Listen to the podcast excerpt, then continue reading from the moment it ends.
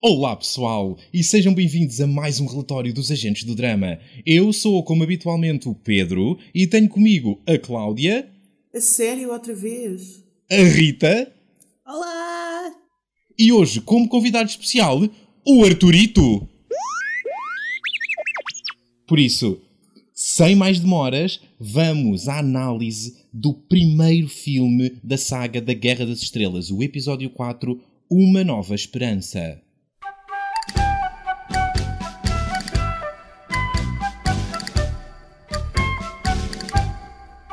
Bora, bora, bora, bora. Então, então, o que é que temos a dizer? Acho que primeiro deves fazer a baseline às pessoas e explicar qual é o nosso papel, hum, portanto, nestes relatórios. Pois é, porque, porque normalmente as pessoas estão habituadas e bem a ouvir-nos fazer, ah, pronto, a, a passar em revista ah, as séries de televisão, episódio a episódio. E desta vez o que temos para oferecer é um formato ligeiramente diferente. Nós estamos a fazer isto na sequência daquela votação em que vocês ouvintes participaram e, hum, e pronto, e que levou à decisão de que a próxima série que os agentes do drama vão reviewar é Mandalorian. Acontece que Mandalorian é um spin-off da Guerra das Estrelas e, portanto, com medo de que as pessoas pudessem não querer entrar já em Mandalorian por não se lembrarem do universo onde a série acontece, decidimos fazer ao longo das próximas, quê, 10 semanas, 11 semanas, qualquer coisa assim, 10? 10 10, semanas. ok?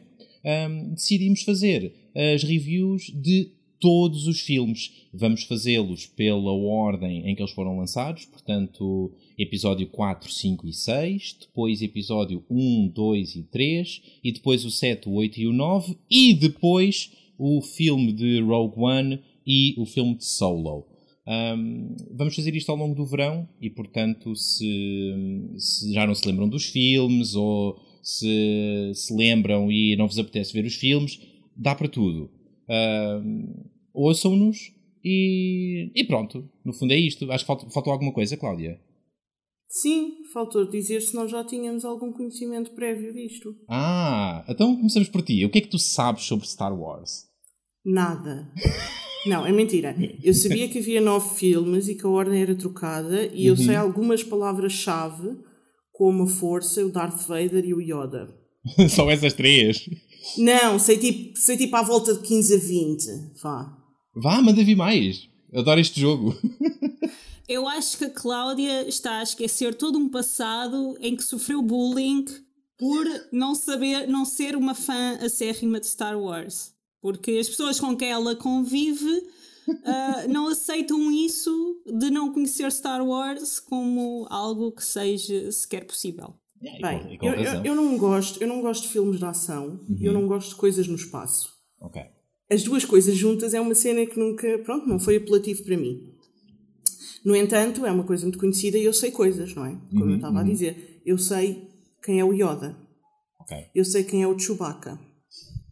Eu sei que há pessoas com ah, armaduras brancas e o chefe tem uma armadura preta. Ok, E é o ok. Darth Vader. Sim, sim. Eu sei, calma, eu sabia isto antes. Calma, eu sabia isto antes de ver o filme. Estou já a avisar, eu entretanto vi o filme, já sei mais coisas. Eu estou a dizer Sim, o que eu sabia sim. antes de ver o filme. Eu sei que há um Luke e há uma Leia. Uhum. Eu sei que há ali uma história assim a puxar aos maias. Hum, ok, ok. Eu sei que há um general. Um general, Cláudia. Epá, um general, não sei mais, só sei isto, sei que há um general. Ok. Eu sei que está eu sei que está a haver guerras no espaço, na galáxia, em uma galáxia qualquer. Portanto, faz sentido que haja um general, sim. Sabia mais coisas. Ah, eu sei o que é um lightsaber. Ok. E, e sei que existe a força, mas não sei o que é. Uhum. Sei que o dia de Star Wars é o 4 de maio, por causa do May the 4th. Certo. Ah, espera, eu sei mais coisas. Eu sabia mais Sabes, coisas. sabes, sabes mais coisas. Era Sabes, o quê? Olha, sabes quem são os droides? Ah, sim, eu conheço o C-3PO e o Arturito. Ok. Ah, diz, E- diz, pera, pera, deixa só o Arturito dizer olá. ok. ah, Tu vais mesmo fazer isso. sim, é claro que sim, já fiz. Pronto. Ahm, eu conheço o Arturito e o C-3PO e o Jar Jar Binks, porque houve uma vez que nós estávamos de férias, em há uns 10 anos ou mais. E tu obrigaste-me a ver Star Wars. Eu adormeci várias vezes. mas lembro muito vagamente de algumas cenas. Uhum, uhum. Isso não parece ter sido um bom sonho com o Jar Jar Não, não, não foi, não foi. Não, não foi, não foi, porque eu sei, eu sei quem é o Jar Jar Binks e eu lembro-me de algumas cenas, tipo o Yoda e o General na Távola Redonda e coisas deste género, mas é tipo assim uma cena ou duas. Uhum, uhum. Ahm, sei mais coisas, não sei se sei mais coisas. Acho que não, sei sabes mais. Acho- Ah, não, ainda sabes que há umas coisas que são os Ewoks. Ah, mas isso é porque tu perguntaste no, no, num quiz, mas eu não me lembro do que é que é, mas sei que é o Chewbacca. Tipo, já sabia, já sabia antes. Não tá aqueles, aqueles para quem há peluches, tipo na FNAC, eu sei quem são. ok, ok, está giro. Um, e pronto, e entretanto o que acontece é que hum, tu, tens, tu tens toda essa relação ah, de amor-ódio sem amor com, com, com a Guerra das Estrelas. Um, eu, eu não sou propriamente um fãzíssimo, mas desde o episódio 1 que vi todos no cinema, fui ver o Star Wars em, em concerto ao Pavilhão Atlântico. Um, portanto, sim, efetivamente gosto dos filmes. Uh, não, não tenho grande opinião sobre a comunidade em si, essas coisas fazem um bocado de confusão, não estou propriamente envolvido, uh, mas, mas dos filmes em si gosto e recentemente comecei a pôr em dia uh, as séries animadas que, que fazem parte também do universo oficial. Nós sobre essas não vamos conversar porque, porque ser- seria demasiado, mas elas ajudam a completar bastante o, o mundo e talvez de vez em quando uh, valha a pena dizer qualquer coisa sobre elas, mas em princípio será só mais, só mais lá para a frente, daqui a um mês ou assim, quando começarmos a entrar nas, nas prequelas. E tu, Rita, qual é que é a, tua relação com, com Star Wars? Olá, eu sou a Rita e gosto de Star Wars. Olá, Olá, Rita! Depois de ter revisto ah, este episódio de Star Wars, que é o primeiro e que quando dei por mim apercebi-me que já não o via há mais de 10 anos, apercebi-me de que realmente podemos gostar de coisas sem ter realmente grande razão para isso. Ah, é um facto, mas é um, é, um, é um filme que é muito querido do, do meu coração. Ah, eu não me lembro da primeira vez que vi Star Wars porque eu era tão miúda, ah, porque eu fui endoctrinada ah, na religião do Star Wars pelo meu pai. Ah, e de maneira que eu já nem tenho a noção de quando é que vi o primeiro e o segundo e o terceiro filme, ah, porque é tudo uma mistela de nostalgia com emoções, com infância e, e aquele apego que se gera na infância. Ah, Para mim, Star Wars ah, é um bocado aquilo com que eu cresci. E portanto, yeah. gosto e tenho essa lealdade apenas por isso. Eu percebo, eu, eu, eu percebo isso, eu vi o filme pela primeira vez, mas deixa-me já dizer que há lá umas cenas no deserto que me fizeram lembrar, tipo assim, a Branca de Neve, sabes? Quando os desenhos animados eram efetivamente ah, tipo desenhos feitos à mão, que depois eram animados levemente, Sim, e portanto sim. cada cena demorava 30 segundos a passar.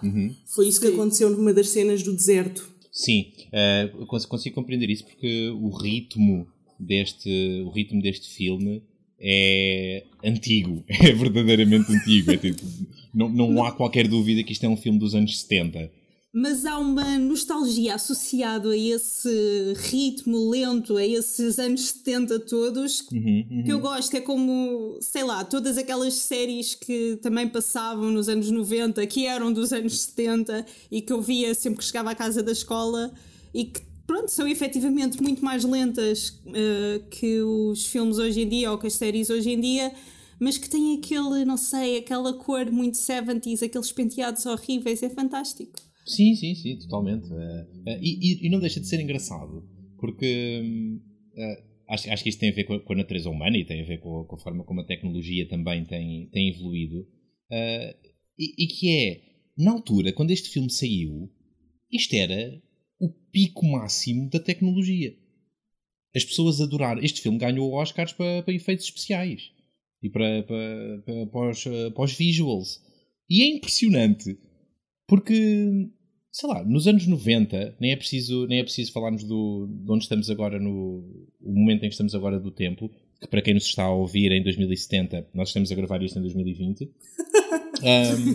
mas mas basta, basta ires ao, aos anos 90, à altura do, sei lá, do Parque Jurássico, por exemplo, e o nível de, de efeitos especiais, de efeitos feitos por computador, pá, já estava já estava não sei quantas ordens de grandeza acima do que tinha sido feito uh, em 77. Portanto, 20, 20, 15 anos antes, por aí.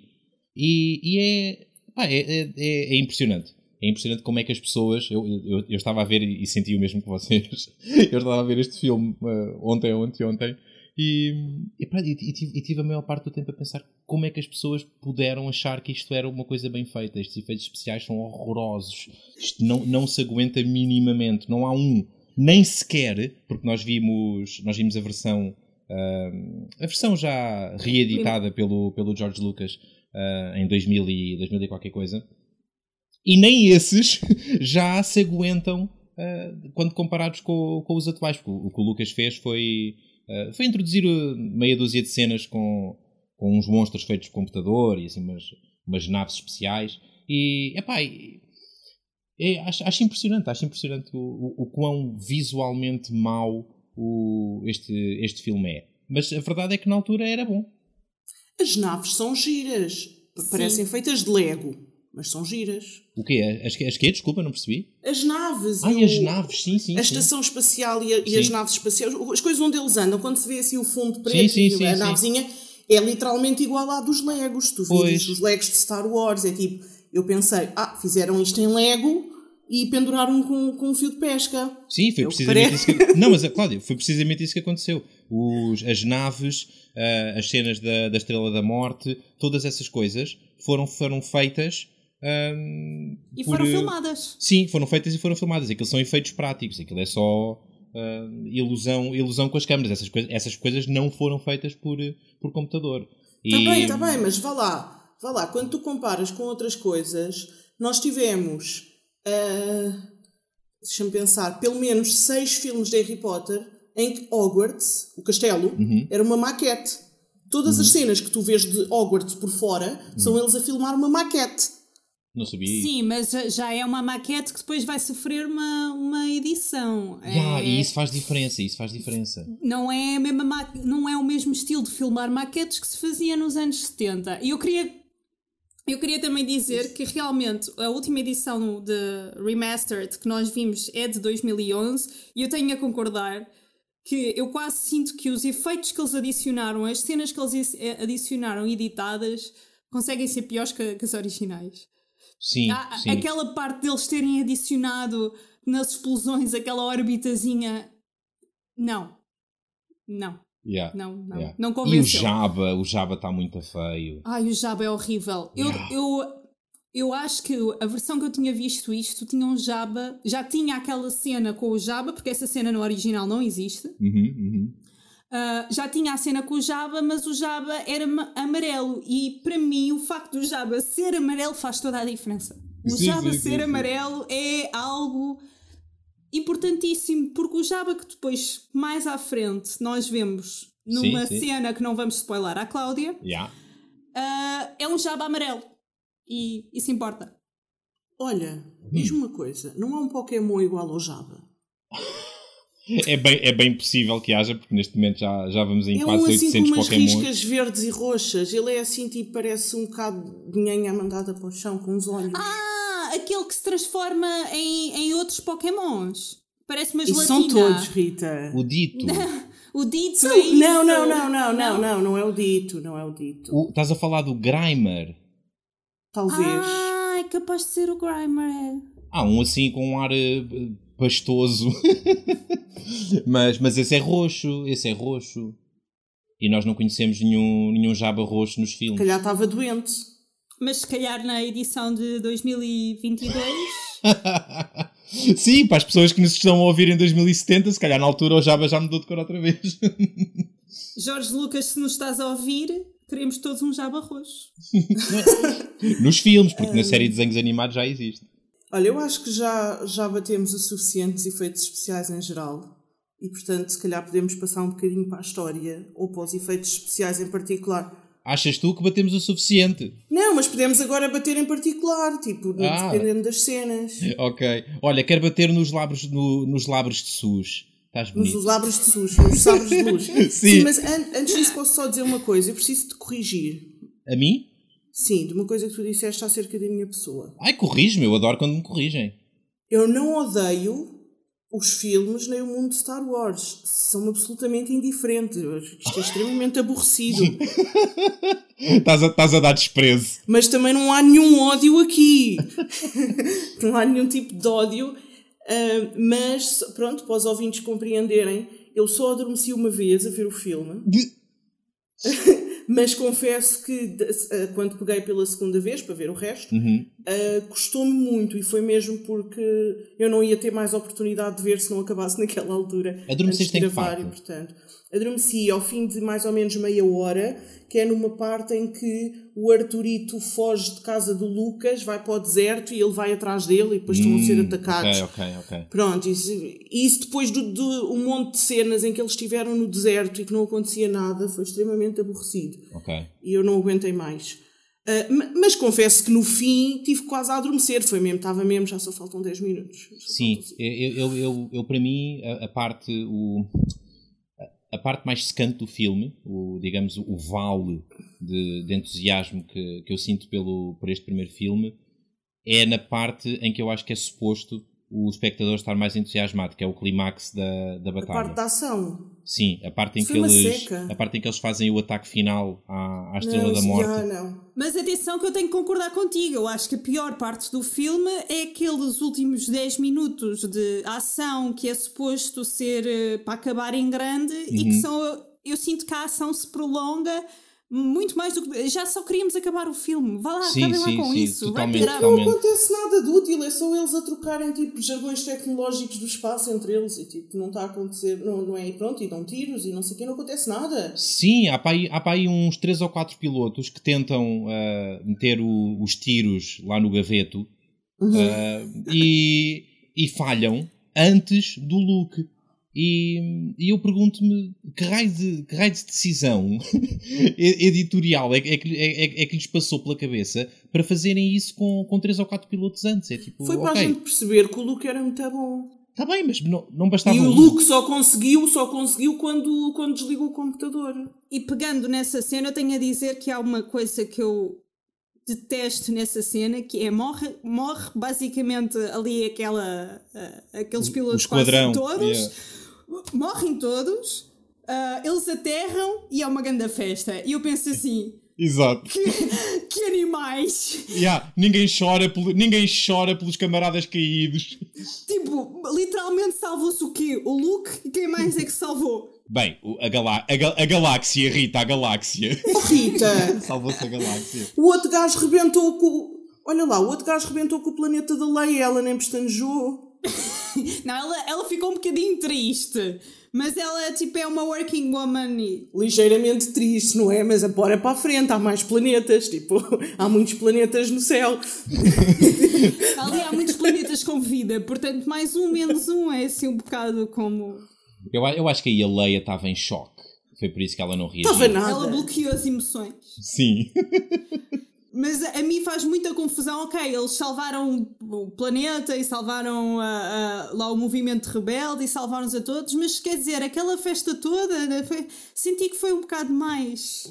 Olha, é como no Potter, desculpem, mas eu tenho que comparar com alguma coisa que eu gosto. É como no Potter, quando eles estão todos a festejar, apesar da Lily e do James terem morrido.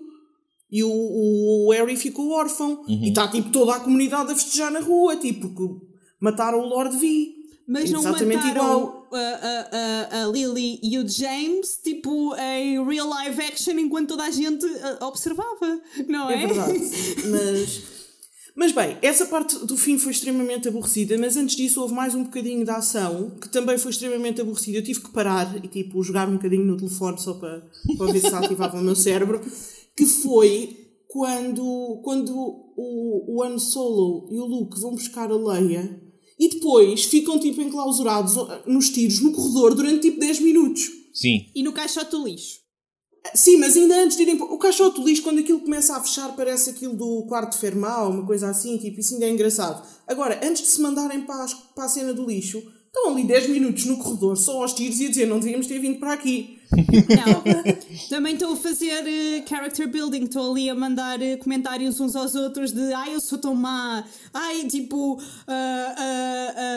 ou vou matá-la ou vou passar a gostar muito dela, como uhum, diz o Han uhum. Solo. Uhum. Portanto, Sim. isso é muito importante para ali construir os personagens. E a verdade é que não temos muitos momentos de, de construção de personagem, não é? Os personagens não são. Por isso é que eles são todos desinteressantes. uh, então então diz-me lá uma coisa: qual é que é o teu personagem preferido, Cláudia? Digo já, já vim preparadíssima para essa pergunta, tive o dia todo a dizer o Sousa vai-me perguntar isto. Imagina que sim. Antes disso, quero só dizer uma coisa. A primeira nota que eu tomei, porque eu às vezes tomo notas, não é? Uhum. A primeira nota que eu tomei foi logo durante as letras amarelas e eu escrevi: O Galactic Empire são os maus e os Rebels são os bons. Só para verem o nível de coisa que eu, que eu sabia sobre o assunto. E com isto concluí, e com isto concluí, ok, os, o Galactic Empire são os fascistas porque os rebels nunca são de direita, portanto aqueles são os de esquerda. Foi o que eu percebi. Ok.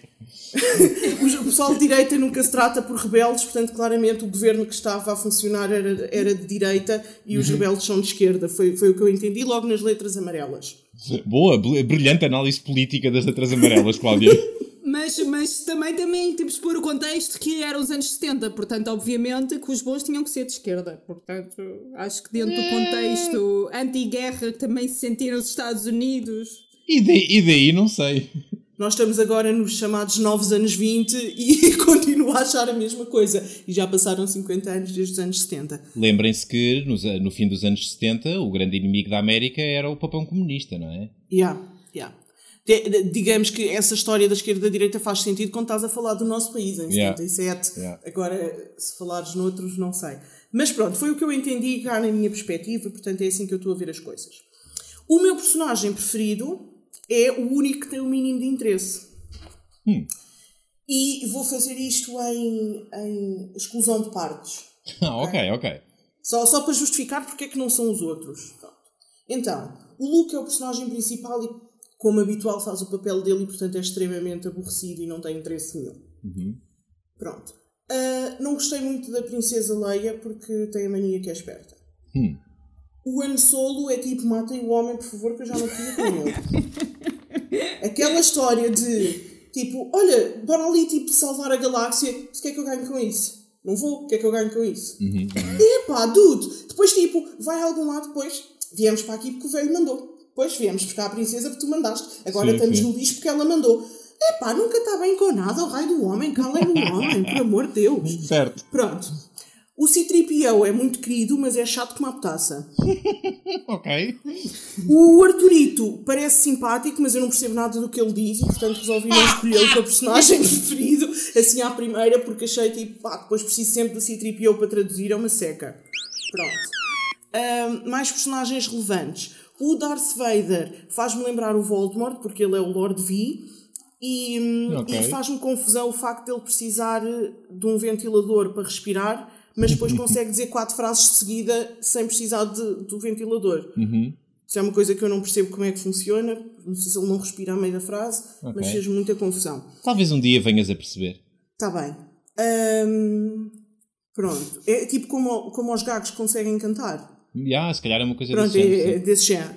ok. Uh, e portanto, não sei se me faltou assim alguém muito importante, mas o meu personagem preferido é obviamente o Obi-Wan, que foi o único que, que pareceu decente. Ok, ok. Acho que assim de repente só deixaste fora hum, talvez o talvez o Chewbacca. Ah, yeah, o Chewbacca. Eu gosto do Chewbacca, mas mais uma vez, porque não percebo nada do que ele diz. Ele só grita, tu faz, ah, eu não percebo se ele está contente ou se está, está a reclamar. Uhum, eu às vezes uhum. ele fazia isso e eu pensava, olha, ele está contente. E depois eles diziam, o quê? Para de reclamar. e eu pensei, bem, não percebo nada disto, é melhor Sim. não meter com este. Nenhum de nós fala, fala a língua do Chewbacca, fala Kashyyyk, ou é, como é que se chama o planeta dele. Mas um... gosto do Chubby, acho que ele é engraçado. Olha, uh, tenho a dizer que, tendo em conta a descrição que tu fizeste dos personagens, uhum. e tendo em conta o ligeiro mal feitio com que estás em relação à série, aliás, ao filme, uh, espanta-me que não tenhas gostado mais deles todos, porque eu acho que A Guerra das Estrelas, episódio 4, Uma Nova Esperança, é uma história sobre mal feitio. essa análise que tu fizeste, de, de to, todo, todos os personagens têm, ou praticamente todos os personagens têm um mau feitio épico. Têm uma impaciência, não, não têm, não têm uh, poder de encaixe nenhum, passam pois o tempo é. todo a implicar uns com os outros. Mas para começar, eu não gosto de pessoas sem poder de encaixe e muito pouco sensatas. Uhum. E aqui entre nós, que ninguém nos ouve, a, a, pessoa que gosta de pessoas parecidas consigo própria és tu, não sou eu. Obrigado, Cláudia.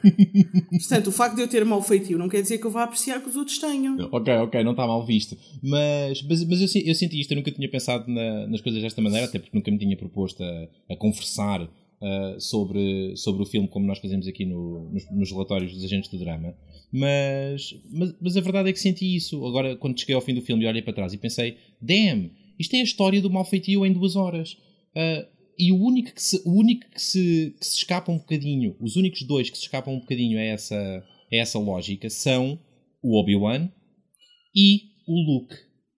Uhum. E eu acho que não é inocente. Há uma razão pela qual esses são os únicos dois que, neste primeiro filme, uh, trazem uma energia um bocadinho diferente à, à dinâmica entre, entre os personagens. O, o Obi-Wan, porque é o. Mas eu queria dizer. Diz, diz, Rita. Eu queria dizer que eu detesto. Eu detesto a energia do Luke. Aliás, eu revi este filme e cheguei à conclusão que o Luke é, pá, é a personagem que eu detesto mais. A sério? Mas isso é porque ele é o personagem principal, ele manda aquele vibe de personagem principal, é tipo, eu sou o herói e eu vou-me sacrificar, mas eu sou bem humilde porque eu tenho todas as características boas, porque eu fui construído assim. É tipo, oh! Não, okay. eu tenho mais a dizer, o Luke é, é demasiado adolescente. Eu sinto que ele é, é, é não sei, é demasiado ingênuo, é... Sim, um Ele irrita-me profundamente. Sim. Era, ele claramente amava como um adolescente. Uh, então, mas era... que idade, calma, que idade é que tem o Luke? Tipo, 16 anos? Não sei, mas não diria tão pouco. Eu achava que ele tinha entre 16 e 19 no máximo. Uhum. E o puto viveu a vida toda ali no meio do deserto com, aquele tio. Uhum, uhum não fez mais nada da vida. O que é que estás à espera que ele tenha uma experiência de vida por aí além? É natural que ele seja imaturo. Yeah. E eu acho que tendo em conta essa, tendo em conta a vida que ele teve de, de pronto, trabalhador rural galáctico, uh, tra trabalhou, trabalhou a vida toda na, nas, nas o, que, o, que, é que eles cultivam ali? Umidade, não é? Na, na, nas, quintas, nas quintas de umidade um, a, ver, a ver constantemente os, os amigos a irem embora e a irem em busca de, de aventura e em busca de qualquer coisa mais que não fosse só viver o resto da vida na quinta. Um, tendo em conta isso, se calhar era talvez o personagem de quem seria mais razoável esperar o mal feitio que vês em todos os outros. E, Mas atendendo a isso, ele é. Ele, quando o Obi-Wan lhe propõe sair dali, a reação imediata dele é tipo: Ai não, não, eu não posso. E, tipo, não, isso é porque isso ele é tem respeito ao tio. Não, é porque ele tem respeito ao tio. E é, é tipo... só porque tem respeito ao tio ou é porque a natureza humana uh, e a homeostasis fazem com que nós queiramos, uh, acima de tudo, ficar naquilo que já nos é confortável e que já conhecemos? Eu acho que nesse aspecto é um personagem é um personagem super razoável é super está tá bem construído. Aquela seria aquela seria muito provavelmente um, a reação a reação razoável de, de um personagem na, naquelas circunstâncias porque uma coisa é tu teres uh, cresceres com, com a fantasia de que um dia vais sair e quando de repente de forma inesperada te dão uma saída tu retraiste. É tipo ah, ok isto, isto era, isto era a minha fantasia. Exatamente Uh, isto era a minha fantasia, mas agora é sério. E agora, como é que eu faço? É pá, se calhar não, se calhar fica para o ano, se calhar fica para depois. E esse, se, se calhar parte disso, e, e, há uma coisa que o Obi-Wan diz que acho muito, muito interessante, uh, a nível de, de, estudo do personagem, o Obi-Wan diz logo: uh, é o teu tio que está a falar por ti agora. Quando, uhum. quando, quando ele tem essa primeira reação de ah, se calhar não e tal, eu conheço a minha vida. É verdade, gosto... mas logo a seguir ele vê o tio e a tia em versão a, a caveira das chamas Sim. e a reação é que eu achei um bocado underwhelming, não é? Eu não sei, eu acho que se passasse pela experiência traumática de ver os meus tios assim cozinhados, sim, sim, uh, acho concordo, que seria concordo. um bocadinho mais. Uh, Não sei. Não tinha tempo, o planeta estava tipo. Toda a galáxia está com problemas. Não, mas, mas, mas, mas, eu concordo com a Rita e acho que isso é um problema deste filme. Os, os atores não. Acho que não dão o melhor de si. Nunca uh, têm luto. Se calhar é, não têm mais para Morrem uma data de pessoas e ninguém se importa. Yeah. Isso nos anos 70 não importava tanto, as pessoas Bem, e se, mais. Calhar, e se calhar num mundo, em, numa galáxia em guerra, se calhar as pessoas lidam com, com a morte e com a perda uh, de outra maneira, que, que, nós, que nós temos, se calhar, no, no conforto da paz de vivermos no terceiro país mais seguro do mundo, se calhar não, não conseguimos com, compreender totalmente. Mas, mas sim. Um... Sim, mas Covid. Yeah, mas, mas, mas era o que eu ia dizer, é tipo, a coisa que nos, que nos causou mais mortes nos últimos tempos foi o Covid. Convenhamos, tipo, depois de doenças, não é? Como cancros e quê. É, uhum. É, portanto, é o Covid nos últimos anos. A gente não tem guerras, a gente não, se mete em guerras, a gente não se mete em nada há um fartão de tempo, não há, não há terremotos, não há nada. Há tipo incêndios de vez em quando e agora é o Covid. não te rias, Rita, estou a falar a sério. Não, não, eu estou a falar tão a sério que eu vou te explicar. Eu trabalho numa multinacional, que os ouvintes não devem saber. E de vez em quando vão lá uns senhores dar tipo instruções para o caso de haver tipo algum desastre daqueles, tipo, imagina, um evento nuclear ou uma bomba no edifício onde a gente trabalha. E eles foram lá, tipo, vieram dos Estados Unidos, né? Tentam aquela formação pelo mundo todo. E nós a olhar uns para os outros e olhar para eles e eles assim, vocês estão com um ar de género que nós não precisamos disto para nada. Já os vossos colegas no Porto estavam assim. E nós, oh senhor, a última coisa que aconteceu aqui foi o incêndio no Chiado. Yeah. terremoto 1755. Exato. Não acontece nada que seja preciso estar preparado para uma situação de mega emergência. Uh, mas, mas naquele mundo não, aquele mundo as, as coisas estão os planetas estão constantemente a arrebentar e as bases são atacadas e é um mundo onde não há propriamente riqueza e conforto e segurança, uh, pelo menos no, no planeta que nós conhecemos. Uh, só conhecemos um planeta, não foi? Neste filme? não, conhecemos mais, conhecemos o. Ajuda-me. Ah, onde, onde está a base rebelde? Exatamente, conhecemos esse, conhecemos o Mos Eisley. sim, que, que é em Tatooine, certo? E sim, e conhecemos o da Alderan, o da, sim. da Leia, que foi, sim. foi, foi Conheces, mas não durante muito tempo. Sim, um... sim, sim, mas vês, vês como, é, como diz o Obi-Wan, sentes assim. Sim, como se um milhão de vozes se tivessem calado de repente, já. Uh, essa, essa, essa, frase, por acaso, era uma frase que eu achava que era do, do Yoda, de, de uns filmes mais à frente, e, e afinal não. E, e acho, acho, que é das, das, frases mais impactantes. Está tá bem escrito. E está bem interpretado. Eu gosto muito do, gosto muito do ator que. do Alec Guinness. É isso, Alec Guinness. Guinness. Um, gosto imenso. Acho que, acho que ele é, faz, faz uma interpretação muito gira.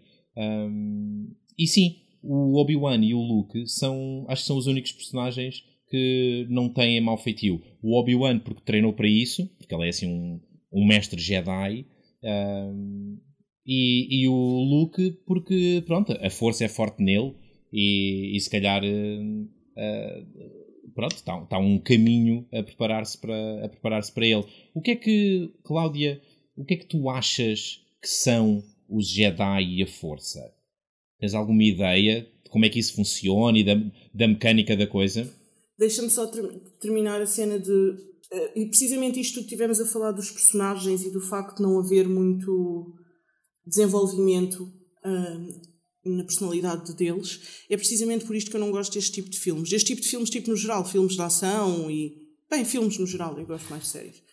Porque não há, não há tanto espaço a esse character building Uhum, uhum. E depois enchem tudo com tiros e a gente chega ao fim as pessoas são extremamente desinteressantes e efetivamente para quem nos ouve nos outros podcasts sabe que esta parte da natureza humana é precisamente uma das que mais me interessa quando eu vejo televisão. Uhum. E portanto isto para mim é extremamente aborrecido porque é só tiros e, e as pessoas, pronto, estão só ali. Mas pronto, como são muitos filmes, pode ser que... Uh, então, estávamos a falar... Uh, antes da força, espera aí, vocês têm personagens preferidos? Neste filme, vá. Eu, eu tenho. Eu, eu tenho. Eu, eu, gosto mais ou menos com a mesma, com a mesma força do Obi-Wan, do Luke e do par C-3PO uh, R2-D2. Ok. Mas espera, isto é força com F pequenino. Como? É força com F pequenino. Qual força? Ou é com a força? Tu disseste assim, gosto com a mesma força. Ah, ok. e. E eu assim, oh meu Deus, o que é que ele me está a esconder? Não, não, não, não. Era, era, com, era com F pequenino. Eh, sim, esses são, esses são os meus uh, 3,5. As pessoas não arranjam outras palavras, tipo... Fizemos uma season inteira a falar de pó, agora temos a falar de força. Com F grande e F pequeno, sim. E tu, Rita? Ah, eu, se me basear puramente neste filme, acho que não tenho tanto uma personagem preferida, tenho mais, lá está, o par preferido, que é o meu relacionamento preferido deste filme inteiro, que é o C-3PO e o Arturito. Isso é porque o o C-3PO, curiosamente, sendo um droide, é o único que tem sentimentos. Porque fica triste quando o isso. Arturito tipo, está avariado. Exatamente, exatamente. A única coisa. Para mim, o C-3PO e o Arturito neste filme são os mais humanos. São os mais humanos que estão ali. Têm discussões e ficam zangados, mas depois, quando se reúnem, têm tipo uma. Uma reunião super. Ah, que bom ver-te aqui! Yeah. Tipo, pensava que te tinha perdido. Um, e depois ah, ah, continuam a sua. se- vão sempre juntos, e depois no final, o, o C-3PO, f- ah, antes de- do, Artu, do Arturito ir lá no, na, na, na nave espacial, ah, diz assim: You have to come back. You wouldn't want my life to get boring. E eu achei que foi tipo a coisa mais bonita que alguém disse naquele, naquele filme inteiro. É verdade, é, é, a melhor, é a melhor relação, são o melhor casal de sempre. E, longe, e gosto, gosto, gosto, gosto, muito, gosto muito deles e gosto muito da dinâmica, de, da, da dinâmica deles os dois. A única pequena reticência que eu tenho em relação a eles é que nós já vimos muitas séries e coisas desse género em que há alguém que não se consegue fazer entender e outra pessoa traduz. E normalmente a outra pessoa traduz sempre tudo mal. Portanto, eu não confio nada que o C-3PO esteja a dizer o que o Arturito está a dizer. Sim. Não está mal visto. Nunca, nunca tinha pensado nesse ângulo de desconfiança, mas eh, se calhar, eu não sei, não sou assim. É tipo... Ei, este estúpido, já estou farto dele. Ah, ele está a dizer que gosta muito de ti. Exato. Mas É repara, tipo... hum. Repara que normalmente o C-3PO não faz necessariamente uma tradução para as outras pessoas. Ele responde Yeah, yeah, yeah. ao Sim, Arturito sim, sim, sim. em relação àquilo que supostamente o Arturito ia estar a dizer e nós é que por acaso estamos a observar a conversa entre eles os dois. Portanto, eu tenho fé que aquilo seja mesmo a sério. Aliás, ah, há muito aquela coisa do, da, ali do triângulo, do suposto triângulo amoroso Leia, Luke e Han Solo. Mas baseado neste filme, eu fico mesmo quem é que quer saber desses três, não é? Este, isto é um filme romântico sobre o C-3PO e o Arturito. Olha que bela perspectiva. Gosto, gosto muito dessa perspectiva. Isto, na verdade, é uma comédia romântica. So- sim, sim, sim. Eles têm que aturar os outros que vão lá salvar eh, uma princesa que Sim. o, o planeta a ser destruído. E Adoro, adoro essa perspectiva. é a viagem deles e eles são de longe as melhores personagens ali. Yeah. Mas, ó Rita, já que, já que estás a levantar aí a pontinha do véu ah, acerca da- do triângulo amoroso, ah, o que é que tu tens a dizer sobre isso? Achas que foi bem construído neste, neste primeiro filme? É, é credível? Depende, eu acho que tens que pôr um bocado aí o contexto histórico de eram os anos 70. Eu acho que hoje em dia aquilo é só deprimente, não é? Porque não sei, se calhar também não ajuda eu saber já de antemão Uhum, o que é que vem o resultado ah, desse triângulo amoroso, não é? Uhum. Mas a mim é basicamente um miúdo adolescente está encantado com uma princesa que não lhe liga assim tanto. ah, Uhum, uhum. É tentar competir com, exa- em, em com o tentar outro. competir ah, com o- lá o outro cujo principal charme é ter mau feitio.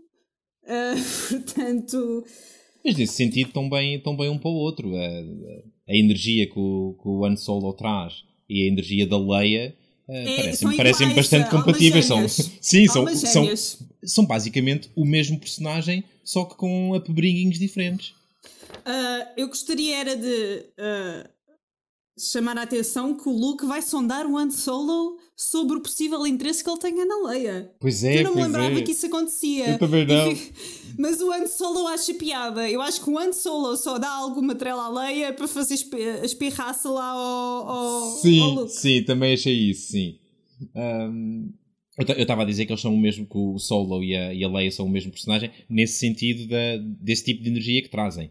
Ah, porque, a verdade é que o, o seu alinhamento moral é, é completamente diferente. A, a Leia ahm, altruísta, com um sentido de dever maior, enquanto o, o Solo é absolutamente o contraste dela, ah, como a Cláudia já tinha dito há pouco, está constantemente a perguntar o que é que eu posso ganhar com isto e a ver qual é que é o ângulo que o favorece a ele, e no momento em que tem que, dar, em que, tem que fazer um sacrifício, a primeira resposta dele é o de dar-te frosques e, e Eu tenho muita fora. curiosidade em saber o que é que a Cláudia acha desses relacionamentos. Muita mesmo. Hum, epá, eu não acho nada. eu agora. Ah, eu, eu não acho nada porque eu acho que não aconteceu nada. É, assim, eu estava a olhar para aquilo e aquilo parecia-me assim: um puto de 15 anos, uma, rapa- uma rapariga de 20 e um homem de 35. E nada fazia sentido. Mas é engraçado porque eu agora, quando vi o filme, senti exatamente a mesma coisa. E fui, fui confirmar as idades dos atores. E o Harrison Ford está tá, tá, tá ela por ela. Mas o, o Mark Hamill, que faz de Luke Skywalker, é mais velho, mas mais velho por uns 5 ou 6 anos que a Leia. E eu não queria acreditar. Uau! Mas isso é da maquilhagem. Ela estava com uma maquilhagem bué pesada e Sim, e estava com uma maquilhagem tipo bué direitinha, mesmo depois de estar mandada para uma cela durante 3 dias. Sim, sim. E mesmo depois de ter mergulhado no lixo, sim. Pronto, whatever, maravilhas dos anos 70. Aquilo foi pó de arroz, ou não sei o que é que foi aquilo, mas eh, não era maquilhagens de, de agora. Ma- mas sim, foi a sensação que me deu. Foi essa: era um, era um puto de 15 anos, encantado com uma princesa pai de 20, que era bonita, que é bonita, não sei o quê, e é um gajo de 35 que reclama com tudo o que vê. Foi isto que eu vi, portanto, não, não tenho nada a dizer. Não. A, única, a única vez em que eles interagem, tipo, ok, eles tentaram. Tu vês que o Luke está interessado nela logo desde que ele vê o holograma. Mas convenhamos, o Luke mora ali no meio do deserto e não vê uma fêmea há 500 mil anos. Sim! Pronto, portanto, também para ele podia ser a criatura mais feia da galáxia toda e arredores das galáxias todas, e para ele era um bocado indiferente. Era uma rapariga aproximadamente da idade dele, bem Yeah. vestida, e ele tipo, uhul, bora lá, porque por cima ele é um adolescente, também qualquer coisa, bora lá. Yeah, Até podia ser a irmã do Jabba que ele ficava, ficava excitada à mesma. Eh, e portanto, tipo, isso não, não me por aí além. Olha, uma, uma fêmea bonita, vou tipo perseguir a galáxia toda atrás dela. Está bem, tranquilíssimo. Ahm, já o, o, o Han Solo, que é um homem mais vivido, foi tipo, não lhe ligou muito, achou que ela era uma miúda mimada. Foi a sensação que me deu, foi que ele achou que ela era uma miúda mimada assim à primeira. E com, e com razão, Cláudia. Ahm, não sei. te- Não sei, eu acho, como, eu- como eu disse, eu disse, foi o que eu disse há bocado quando eu descrevi, acho que ela tem um bocadinho a mania de que tem sempre razão. Uhum. O que, tendo em conta que ela está aparentemente mais ou menos coisa e tal, tipo meio a liderar ali os rebeldes e quê, é ali tipo a princesa dos rebeldes, ou sei lá. Eu não percebo esta história dos rebeldes terem uma monarquia, isto é muito confuso para mim. mas, mas ela é tipo a princesa dos rebeldes. E Sim. portanto teve que, teve que chegar à frente e teve que. Mas, mas eh, ela passa-me aquela imagem de a forma. Mas lá está, é um filme dos anos 70. A forma como antigamente se faziam heroínas no feminino. Uhum, uhum. E então punha-se ali, tipo, é toda muito maquilhada e muito bonita, mas depois tem ali, tem que ter uma garra e tem que ter uma força que tem que demonstrar daquela maneira, estás a perceber? E isso Sim. fala parecer embirrante. Sim, sim, sim, sim. Ahm, e, e pronto, e há aquela cena ah, um bocadinho um bocadinho chauvinista ah, em que de repente há uma porta que se abre e ela estava ah, deitada na cela numa posição relativamente provocante só porque sim. You're a little bit short for a stormtrooper. Yeah, é um bocado. É, é- é sério? É, é, é- é assim que, era assim que as mulheres nos anos 70 dormiam sozinhas quando estavam presas em celas? Não sei, não me parece. E era esse o tipo de comentário que faziam a quem lhes ia lá dar a comida, ou sei lá. You're a little bit short for a stormtrooper. Opa, tendo em conta que ela tinha a maquilhagem intacta, eu já estou por tudo. Mas, apesar de tudo, há, uma, há, há, há, certos detalhes sobre o personagem da Leia que, se não tiveres com atenção, te podem passar um bocadinho ao lado. E isto para colar com, com as dúvidas que estavas a levantar acerca de ser uma monarquia, ou seja o que for. O que nós sabemos aqui é que existe uma coisa chamada o Senado Imperial. Uhum. Eles falam disso a dada altura. Sim. E, um, e a Leia era a representante do planeta dela no, no Senado. Portanto, ela era uma senadora, ok? Uhum. E, e a verdade é que quando a nave dela é interceptada, aparentemente, portanto, a história oficial era de que eles estavam em, como, como diz ele, em uma viagem diplomática. uma missão diplomática, exatamente. Ok. Um, ou seja, existe, o que acontece é que o Império, o Império Galáctico, uh, reúne muitos planetas diferentes e cada um, dos, cada um desses planetas tem a sua estrutura de poder. Sim, sim, sim, sim, ok. É como se o rei do Mónaco fosse o senador nas Nações Unidas. Pronto, exatamente. E portanto, nesse sentido, um, nesse sentido, não, não é claro se ela herdou a posição dela ou mesmo que a tenha herdado se trabalhou ou não o suficiente para a manter. Estás a perceber o que eu quero dizer? Ah, sim, sim, não, mas eu, eu, acho, eu acho que ela é merecedora do, da posição que tem. Uhum, uhum. Independentemente, até pode ter sido herdada tipo, como uma monarquia tradicional, uhum. mas a sensação que ela me passou foi que efetivamente ela é uma pessoa de garra e, de, e, e que luta e que se esforça para. Hum, fazer valer a posição que tem. Ok, Portanto, ok. E para, para, defender o povo dela. E... Sim, sim, sim. Mas, mas, mas, há, mas há uma outra questão. Porque parece-me que essa, essa garra toda e esse profissionalismo todo que é suposto deduzirmos que ela tem choca um bocadinho com a decisão emocional que ela toma de revelar onde é que é a base dos rebeldes para salvar o planeta dela. Mas ela mente. Eu não percebi. Eu achava que ela estava a mentir. Ela mente. Aquilo é mentira. Ah, ela estava a mentir, não estava? Eu acho que sim. Aquilo é... Eu quando vi, do que eu tinha lido do personagem até ali, quando ela se desbravou, eu até apontei aqui. A Leia mentiu. Eles não estão no, no Dantoine. Apontei não, aqui. Exatamente. Quando ela diz que eles estão no Dantoine, eu pensei assim: estás a mentir. Até parei o filme nessa altura que fui à cozinha. E pensei: estás a mentir, minha amiga. E depois o que acontece é que o gajo diz assim: ah, isso do Dantoine é muito longe, portanto vou rebentar na mesma com o teu planeta. E eu pensei: ela se calhar disse o Dantoine já porque sabia que era muito longe e que eles não podiam ir verificar. Hum, ok, ok. Ok, então nesse caso não tenho nada a dizer. Porque achava que, achava que ela tinha realmente revelado a a localização da, da base. Pois, mas pensando bem no assunto, não. Não, porque eles depois vão a outro sítio encontrar a base. Porque eles, é eles seguem-nos, não é? Eles metem Sim, um tracking exatamente. device. Sim, exato, exato, Na exato. Millennium Falcon. Yeah. Sim, e depois dizem, ah, eles estão na Lua, por trás do planeta, não sei o quê, já não tinha nada a ver com o Dantoína. Exato. Portanto, ela não disse. Eu acho é que o Han Solo acha que ela é uma princesinha mimada. A maneira Uhum. como ela trata aquele tom sarcástico do Your Highness e as piadas todas que faz com isso. Uhum, uhum.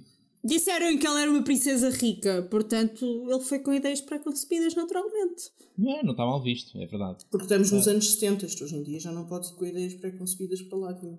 Podes, mas rapidamente tens que abandoná-las, não é? é mais por aí, é mais por aí. Ah, mas olha, em relação ao, ao- à cena de, de lhes meterem um, um localizador na nave, Uhum. há uma coisa que eu tenho a dizer em relação ao- à coerência interna deste universo, que é talvez a coisa que mais confusão me faz na- neste primeiro filme, que é o, o paradoxo da tecnologia. Para mim, há um paradoxo brutal ah, do ponto de vista tecnológico neste, neste universo. Então. Porque eles, ao mesmo tempo que têm naves capazes de eh, passar a, a- a velocidade da luz, viajar no hiperespaço, eu, eu sei lá o que é que aquelas naves fazem. Têm androides com uma inteligência artificial de tal forma que tu mal os distingues de, de pessoas.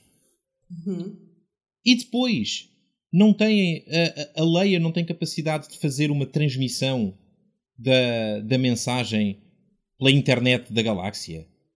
É, é preciso, é, preciso esconder, é preciso esconder a mensagem no, no robô e mandar o robô. Mas isso se calhar Tens é de pôr o contexto dia. que a internet não era. Estamos nos anos 70, portanto. Existe a fronteira lá da, da imaginação. Se tu não sabes que a internet existe, certo? Pois? Ah, ou se é possível, se calhar também fica difícil concebê-la, portanto. Mas existem ondas de rádio. Sim. É um bocado sim. isso. É um bocado isso. Não podia, ela, não- podia ter, conforme está a carregar no, no botão do R2D2 para, para gravar a mensagem, não podia só ter metido aquilo em, em, em transmissão.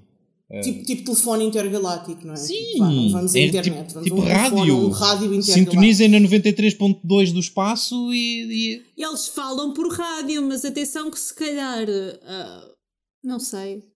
Então, eu tenho uma teoria. Ok. E como este é o primeiro episódio, eu vou dizer eu, Cláudia, sou neste podcast a rainha das desculpas televisivas. E, ag- agora das cinematográficas. Arranjo justificação para tudo e, portanto, a minha desculpa é essas coisas das ondas de rádio e telefone têm muito mais probabilidade de serem interceptadas. Uhum. E então ela escondeu numa coisa que não pudesse ser interceptada. Se bem que o não poder ser interceptado, tendo em conta que é um droid, pode ser desmontado e tem uma memória lá dentro, mas ainda assim nós conseguimos perceber que o Arturito é suficientemente leal para não mostrar a, a, a mensagem a quem não deve. O que só demonstra que o Arturito é das melhores personagens daquele filme. Porque eu tenho para mim que ele conseguia mostrar a, a mensagem toda ao Luke e não mostrou porque não era o Obi-Wan. Se isto não é para ti, Era um miúdo adolescente qualquer, eu também não lhe mostrava mensagem um nenhuma. puto qualquer não te vou mostrar a mensagem toda, tipo, a dizer onde é que ela está e o que é que está a fazer, não é? Então, mas Sim. espera lá.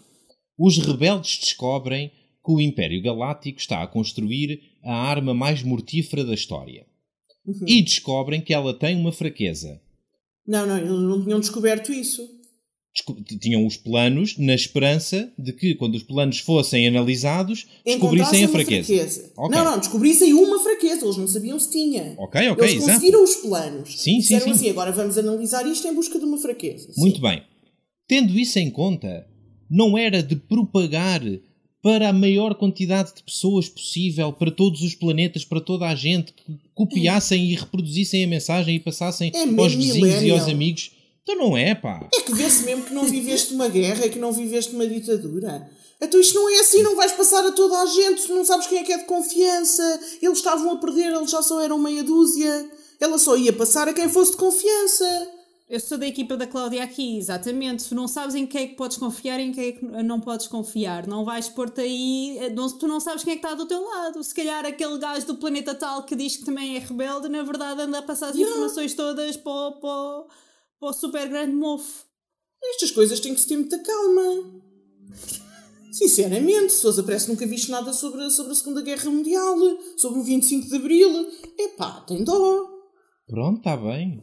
Não percebe, não percebe nada de rebeldes. Não percebe nada de, de, de, de- de trabalhar assim ah, contra o sistema. É impressionante. Dizes tu uma pessoa de esquerda que nem sabes andar escondido contra o sistema. Eu percebo de estrelas e tu percebes de guerra. Pronto, ficamos assim. Ah, eu tenho uma pergunta Então, existencial. Quando estão no bar de jazz dos, dos monstros, sim, Mos Eisley. Está lá o gringo. há um dos, um dos monstros, o Catacol, o, o, assim, o, um com o olho esquisito, Catacol Luke, e Sim. diz assim: Eu sou procurado em 23 sistemas. Uhum. Isto são sistemas tipo como o sistema solar. Sim. Sim. O gajo é procurado em muito sítio. Então, 23 sistemas não é assim tanto. Tipo, o nosso tem 9 planetas. 8, né? Agora é 8. O nosso tem Sim, 8 sim. planetas. Então, mas aquilo é um, é um, é um mundo de há muito tempo atrás ah, em que há assim uma.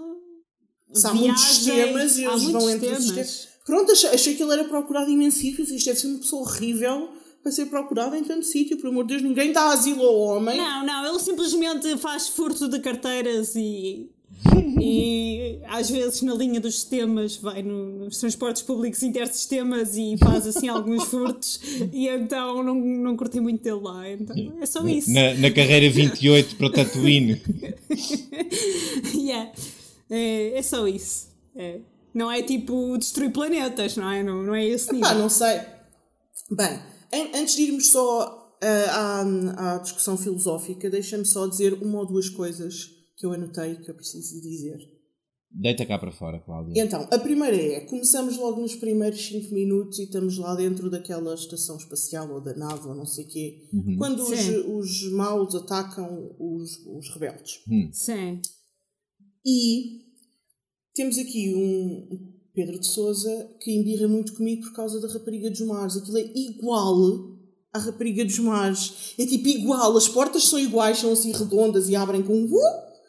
Tipo, é tudo igual. Mas é, a Rapariga dos Mares é uma série fantástica, portanto eu não estou a ver qual é o problema. Ah, eu não estou a acreditar. Tem, temos outra. Pronto, é só para dizer que as instalações, as instalações daquela nave da Leia e as instalações da Orca na Rapariga dos Mares são iguais. As da Orca são azuis e aquelas eram brancas. É a única diferença. E as, da, as da Orca são debaixo d'água e aquelas são Está no bem, espaço. no espaço, portanto... mas, mas é igual. É a mesma Cláudia tecnologia. e Rita, vocês têm de parar de falar de séries australianas fetiche do início dos anos 90, porque os ouvintes que nos estão a ouvir não fazem ideia que essa série existe sequer. Mas deviam. Mas vão fazer, que nós vamos fazer um podcast sobre ela. Se gostam de Star Wars e se gostam de ver pessoas a anhá-las no meio do, do oceano, também vão com certeza, enfim, com ETs e têm as duas ETs. Portanto... Gostam de Star Wars, gostam de Roswell. Os nossos fãs são tipo as pessoas eh, ideais para ver Rapariga dos Mares. O que a Cláudia disse, eu concordo a 100%. Porque se, se uma pessoa gosta de aliens e uh, uh, ambientes inóspitos, com certeza E, e guerras do Mares. universo, tipo, é tudo, tudo. E línguas estranhas. Uh, pronto, tenho aqui outra coisa que é, achei uma diferença brutal entre os rebeldes que são tipo povo com os capacetes da Primeira Guerra Mundial e os outros que têm tipo uma armadura de corpo inteiro. Mas os outros são Stormtroopers. Tipo, são sei lá o que é que é um Stormtrooper, para mim São é o exército dos maus. Eu sei que são todos de branco, mas aquilo é o exército dos maus. Vão lá, atacam os outros. Eles têm armaduras de corpo inteiro com um capacete de mega XPTO. Os outros, coitados, têm um capacete de moto da, Primeira Guerra Mundial e estão ali não onde morrer. Pronto, eu vou-te explicar um bocadinho, tu vais perceber mais à frente, mas aquilo são muitos anos de investimento ali para aquela, para, para Ok. aquela força. Portanto, ah, é Pronto, natural ok. que eles sejam claramente melhores. Houve ali muito investimento, não é? tu vais com certeza perceber mais à frente. Houve ali muito investimento para que eles fossem organizados e para que estivessem, ah, pensassem assim, quase como em uníssono. Pronto. Ahm, pronto, outra coisa que eu notei foi na armadura dos Stormtroopers. Aquilo é, é uma coisa, lá está. Eu notei que havia muito investimento porque eles têm uma cueca reforçada. Claro. Portanto, ali nas zonas íntimas aquilo está reforçado. Como se não bastasse ser uma armadura, tem que ter um altinho. Claro, então. É para poder encaixar. É o poder de encaixe. Vocês, vocês não têm noção, isso é tão ridículo que eu tive que parar o filme durante 5 minutos porque eu não conseguia parar de rir e não conseguia acompanhar o que se passava a seguir. Só para dizer. Mas ap- apesar de tudo, as fatiotas são bonitas. Eu também acho que sim. lindas, lindas. Eu queria, nessa altura, eu notei uma coisa que, que inclusive apontei, que é o Vader é o pior interrogador de sempre. Ah, eu, eu ia dizer Alguém- isso agora. Pronto, se, se tu estás a interrogar alguém, não é? E acidentalmente matas a pessoa, é um bocado inútil. Era mesmo isso que eu ia dizer agora. O Lord V é um impaciente. Olha, onde é que está não sei o quê? Psh. Pronto, assim não vais ter resposta.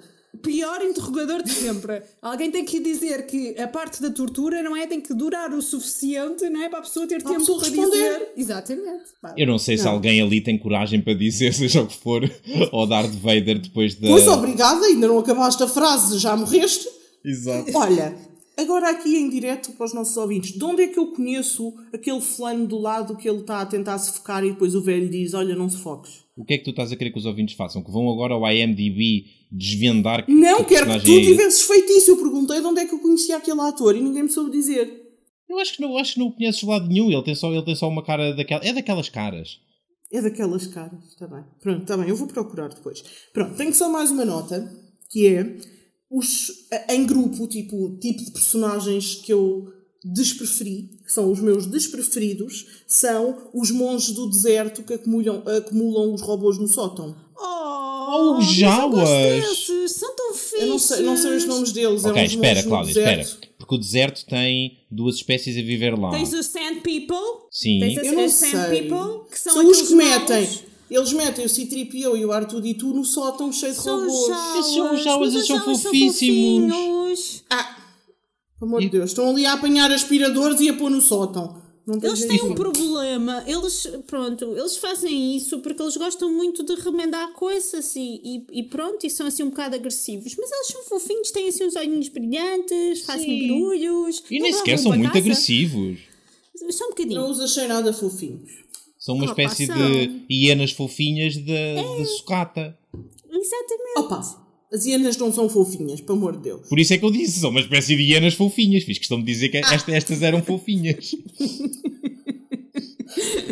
Oh, já os coitadinhos. Os Sand People, eu concordo que eles são um Yeah, bocado... esses são feios, esses são feios. Não, não são fixe, mas... Olha, minha amiga Cláudia, se tu vivesses num planeta onde a malta deixasse o lixo todo, da, a, a tralha da sucata e o ferro velho todo pelo deserto todo, ias apreciar ter eh, uma família de jauas ah, a limpar-te o deserto, está bem? Era, não era, mas olha, a gente vive num planeta em que as pessoas fazem isso nos oceanos, sabes o que é que tu ias apreciar? A rapariga dos mares. Para de falar dessa série!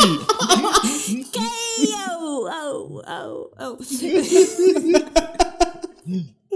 Eu já te disse, um dia que nós não tínhamos rigorosamente mais nada para fazer, fazemos review de Rapariga dos Mares só para tu parares de meter referências nos outros relatórios, está bem? Vamos fazer review da rapariga dos mares e depois os nossos, nossos ouvintes mais especiais, tipo a KA se pagarem ou assim, a gente manda-lhes a série de DVDs, porque isso já não está disponível em lado nenhum. Ah, pois é, isso é um, isso é um, isso é um problema.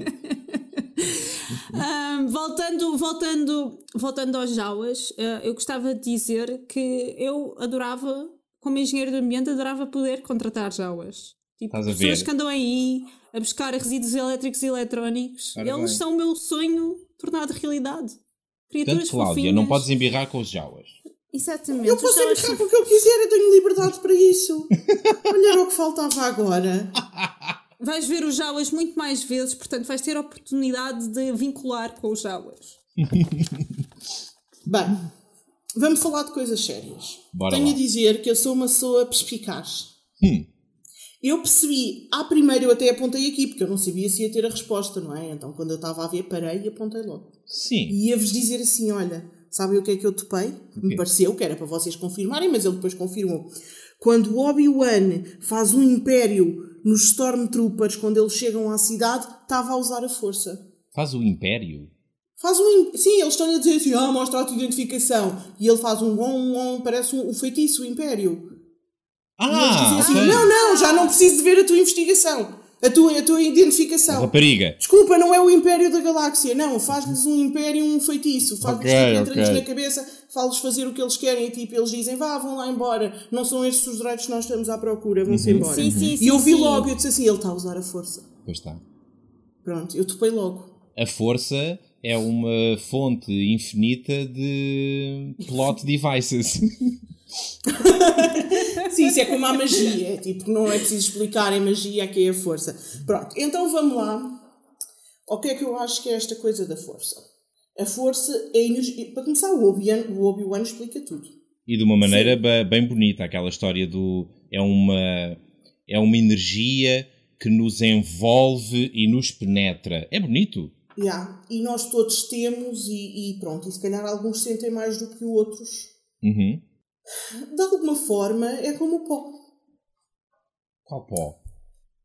O Desart Materials. Oh, rapariga. Estão Mas, a confundir as séries todas às pessoas que é para eles irem ouvir os outros.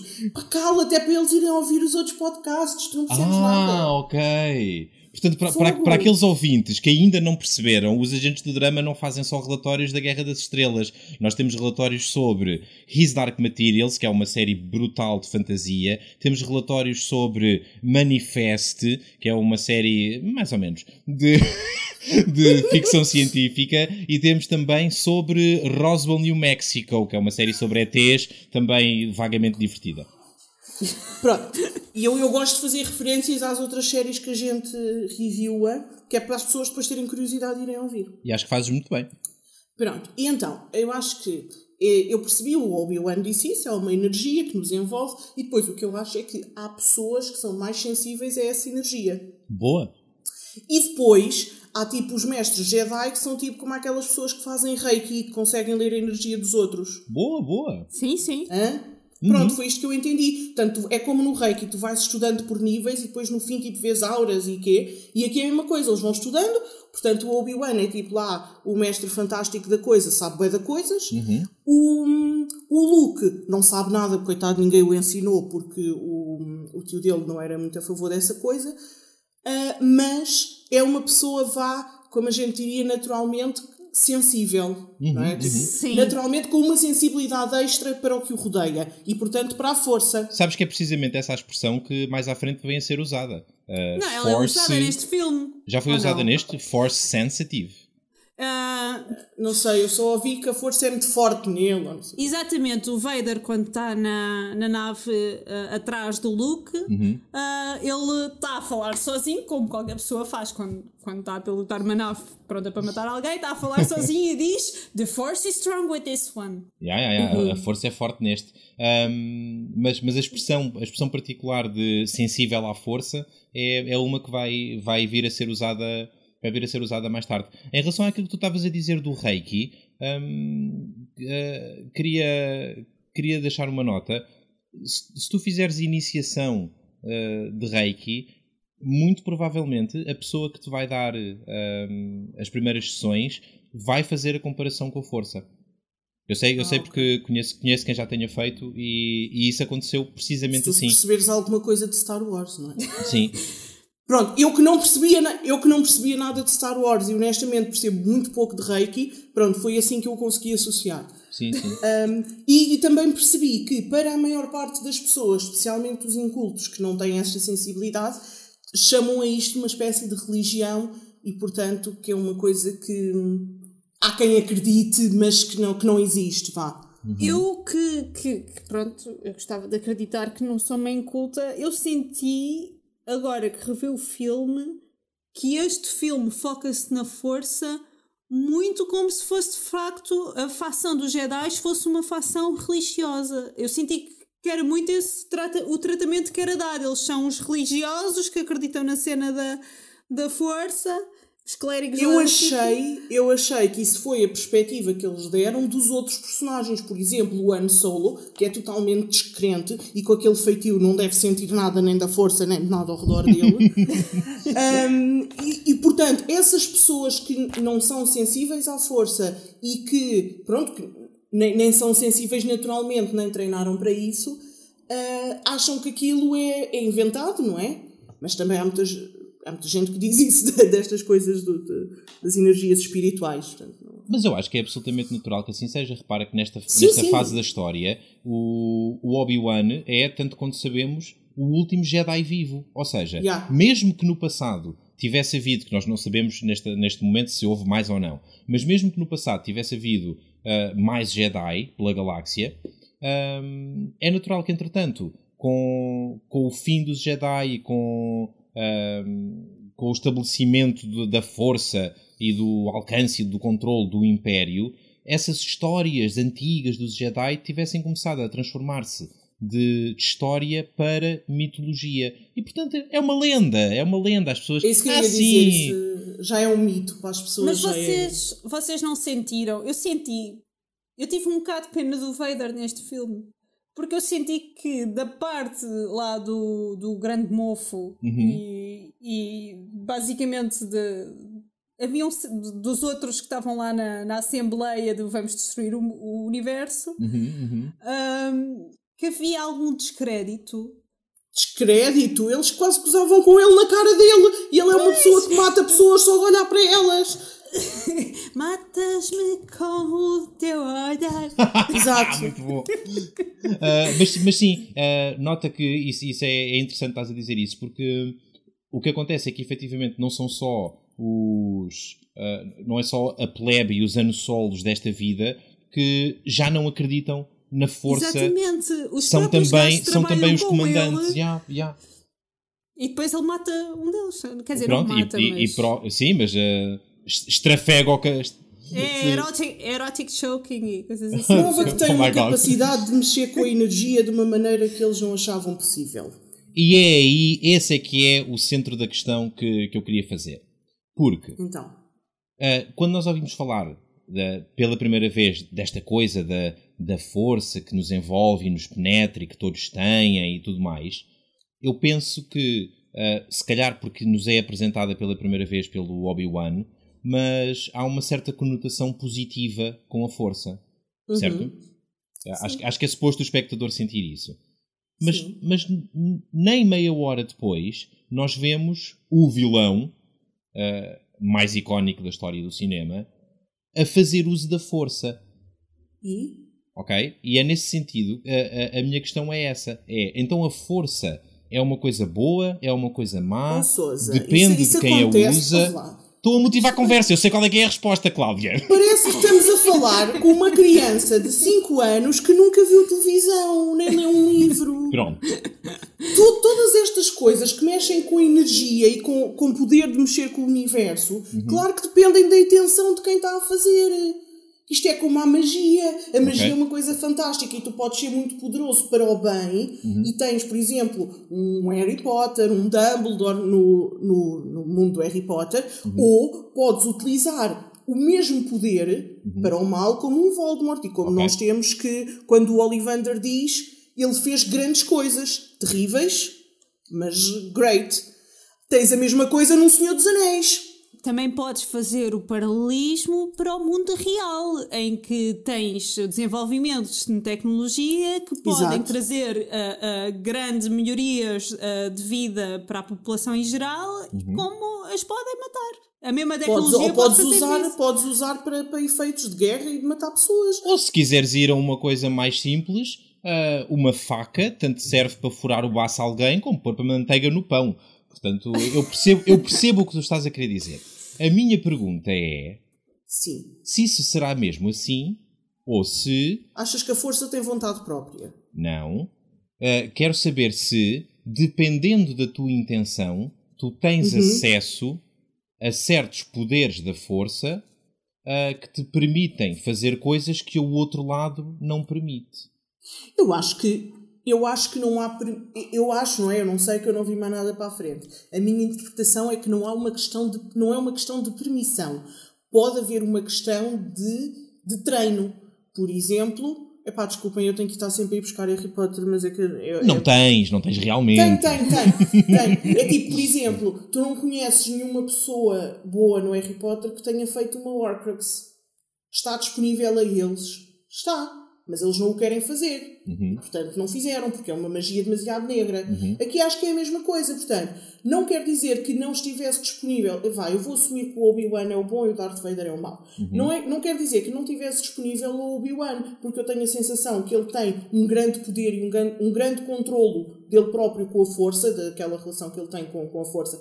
Portanto, é tipo um feiticeiro mesmo bem poderoso. Uh, e, portanto, tudo o que o Darth Vader lhe tem acessível, o Obi-Wan também teria. A questão é se ele investiu nisso, se ele, um, se ele investe os seus poderes e a sua capacidade a treinar-se nisso, estás a perceber? Ok, ok.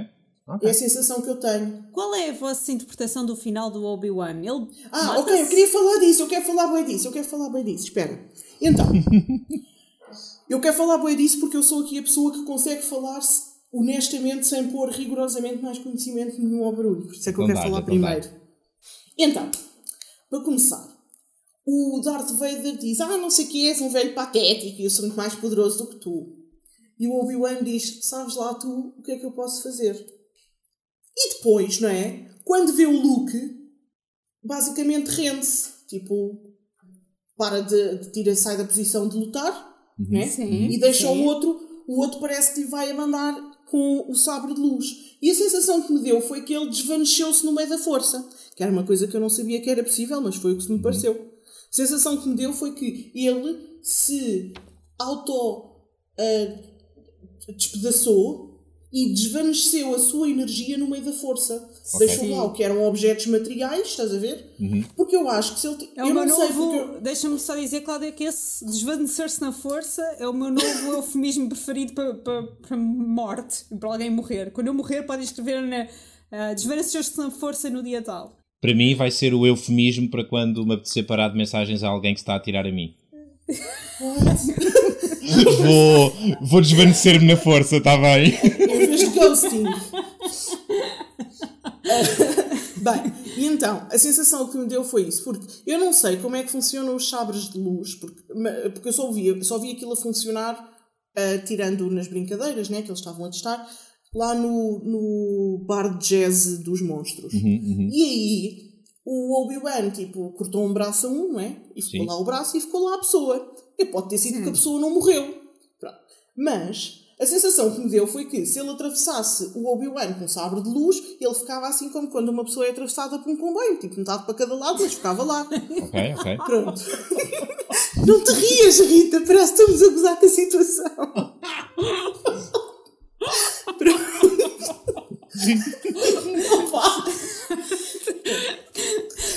Pronto, então, o que eu achava era, tipo, se ele, se ele quisesse ser destruído dessa maneira, não é? O outro dava-lhe com o sabre de luz e ficava a cabeça do Obi-Wan para um lado, o corpo do Obi as pernitas para o outro, mas okay. ficava lá o corpo. Uhum. E não ficou. Pronto. sério. Estragaste a Rita. As pernitas para o outro. Mas pronto, não ficou. E portanto, das duas, uma, ou aquilo é uma coisa daquelas mega especiais como o véu do Sirius, em que a pessoa cai lá para dentro e tipo desaparece e o corpo desaparece, nunca mais ninguém o vê. E eu pareceu-me que não. A sensação que me deu foi que ele desvaneceu-se na força, e a sensação que me deu foi que isso foi propositado e foi antes do outro matar. Portanto, ele não morreu totalmente. Uhum. Tanto que, seja em espírito, seja nos pedacinhos da força, seja no que for, ele depois andou lá ao ouvido do Luke a dizer usa a força, Luke, usa a força. Uhum. Mas na verdade eu estava à espera, ok, a sensação que eu tive foi que ele se desmaterializou, estás a ver? Sim, sim, sim. E pôs-se em pequenas partículas. E eu estava à espera que antes do final do filme ele se voltasse a materializar. No entanto, a, a, dúvida que se me ocorreu foi: se ele deixou a roupa lá, vai-se materializar todo nu? É que isso é horrível. Custa-me a crer que essa tenha sido a tua dúvida, Cláudia. foi, foi! A sério, a minha dúvida no meio disto tudo, eu estava perfeitamente convencida que ele se ia materializar quando eles já estivessem a salvo na nave. E depois pensei: mas agora vai-se materializar todo nu? É uma vergonha, está ali a princesa e tudo. Pronto, foi o que eu pensei. Não, eu eu acho que ele de facto decidiu desmaterializar-se e que de certa forma ainda existe na força, mas eu acho que ele sabe que quando decidiu, pelo menos é, é assim. Pá, eu agora vou dizer isto, parece um bocado mal, não é? Porque eu já vi o resto, mas eu acho que quando uma pessoa faz, faz tensão de se desmaterializar, não é deixar a roupa para trás, porque não se vai materializar de volta. É tipo um point of no return. É, é um bocado, não é? Tu juntas-te à força. Sei lá, eu não, não é? percebo nada disso da força. Opa, é, é, como na, é como na vida real, não é? Tipo, tu juntas-te à força e. E deixas o corpo, voltas, deixa, é? deixas qualquer coisa para trás. Um, Mais no reiki, não sei. Pois, não é. sei. Uh, mas acho, acho que é uma dúvida, é uma dúvida legítima, porque efetivamente quando uh, o, o momento em que ele diz uh, tu sabes lá a coisa extraordinária que eu estou prestes a fazer. Yeah. Uh, esse, esse momento é, é seguido da entrada do Luke em cena.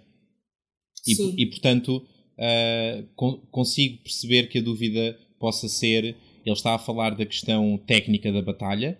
Tipo, tu, tu, vais, tu achas que me vais matar, mas eu vou só uh, desvanecer-me na força e, e depois vou, vou apanhar-te de surpresa num, num, momento posterior, ou um, eu estou a fazer isto neste momento para que o Luke veja, para colocar em marcha uma série de acontecimentos que vão levar à tua queda definitiva. Eu pensei nisso, mas achei que isso, pá, isso era tipo grande profecia, estás a ver? Uhum. Eu pensei nisso.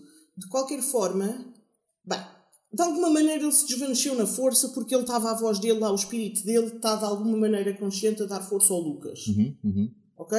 Sim. A sensação que eu tenho é que o Lord V, com todos os maus destas coisas, nunca tem noção do que é que os bons conseguem fazer. Há sempre alguma coisa que lhes falha. E eu acho que ele não faz ideia ou que isto é possível ou que ele fosse fazer isto. Uhum, uhum. Estás a perceber? Então acho que o destruiu completamente. Ok, ok. Pronto. Agora, se ele se vai voltar a materializar ou se. Estás a ver isso que tu estás a dizer? Eu pensei nisso, de isto vai dar início a um plano em que o Luke vai ter que pôr em marcha. A sensação que eu tenho é que o Luke não ia conseguir isso sozinho, portanto, ele tem pelo menos que ficar lá no meio da força para ir dar os bitites ao Luke que ele precisa, estás a ver? Sim, sim, sim, porque efetivamente, se não é a, a voz ou o espírito do, do, do Obi-Wan a dizer-lhe no fim: usa a força, Lucas!